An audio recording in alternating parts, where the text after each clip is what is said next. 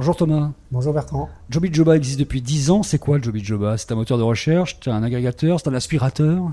Joby Joba, c'est en fait une, un ensemble d'outils à destination de tous les acteurs de l'emploi. Donc ça va du candidat aux décideurs, donc collectivités, euh, jusque depuis peu aux entreprises et aux recruteurs. Euh, une suite d'outils qui les aident à mieux décider et à mieux trouver la bonne offre ou le bon candidat. Vous travaillez en collaboration avec les job boards en fait? On travaille sur euh, notre site grand public en collaboration avec près de 400 job boards en France et on est déployé dans 14 pays et on aide en fait les job boards à aller chercher le bon candidat. Ça veut dire que tous les jours vous traitez un nombre incalculable de données. On traite six fois par jour à peu près un million d'offres d'emploi, euh, rien que pour la France, et euh, près de 5 millions d'offres d'emploi sur l'ensemble des pays où on est déployé. Ça veut dire que Joby Joba nativement est data d'une certaine façon. Nativement et data, on baigne dans la data et euh, notre, notre cœur de métier, c'est vraiment de traiter cette data spécifique à l'emploi pour aider les différents acteurs à trouver la bonne opportunité. Qu'est-ce qui a vraiment bougé dans le traitement des data en 10 ans? Puisque depuis un an ou deux, on parle vraiment de big data comme une révolution des RH.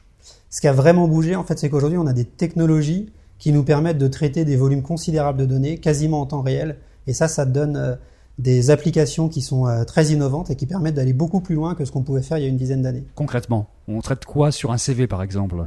Concrètement, sur un CV, si on veut aller chercher les meilleures opportunités d'emploi pour une personne, on va être capable de confronter ce profil à plusieurs millions d'offres d'emploi pour détecter, par rapport à ce qui est exprimé dans ce profil, quelles sont ses meilleures opportunités en tenant compte de tout ce qui a pu être décrit par les différents recruteurs de manière à faire coïncider des concepts entre eux, même s'ils sont exprimés de manière totalement différente entre le profil du candidat et l'offre d'emploi qu'on va avoir envie de lui présenter. Plus on traite de données, plus nos algorithmes sont pertinents. C'est pour ça que le fait qu'on existe depuis près de 10 ans nous donne un avantage considérable sur d'autres acteurs, puisque nous, on a une, un historique de données qui permet à nos algorithmes d'être très très précis. Est-ce que la tendance, c'est d'aller largement au-delà de, du déclaratif du CV finalement et de trouver les compétences que la personne elle-même n'a pas su mettre en avant? Absolument. Aujourd'hui, demander à une personne quel est le métier qu'elle peut exercer, c'est extrêmement réducteur. D'une part parce qu'une personne peut exercer plusieurs métiers, et en plus parce que demain, elle exercera des métiers qui n'existent pas encore aujourd'hui. Donc le fait de descendre au niveau de la compétence à l'intérieur de son profil et dans les offres d'emploi, ça permet d'élargir le spectre de, des possibilités et d'aller beaucoup plus loin dans ce qu'on va être en mesure de lui proposer. Pour les entreprises, comment ça se passe en fait? Qu'est-ce que vous faites au niveau data?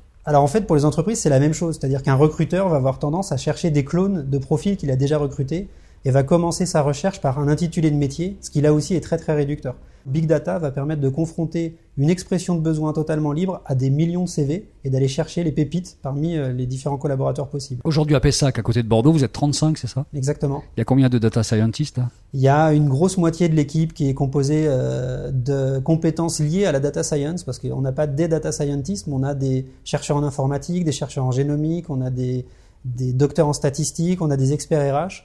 Et nous, la data science, on la voit comme un ensemble de compétences qu'on a mis ensemble pour euh, réaliser nos programmes. C'est quoi la prochaine strate euh, technologique que vous allez franchir?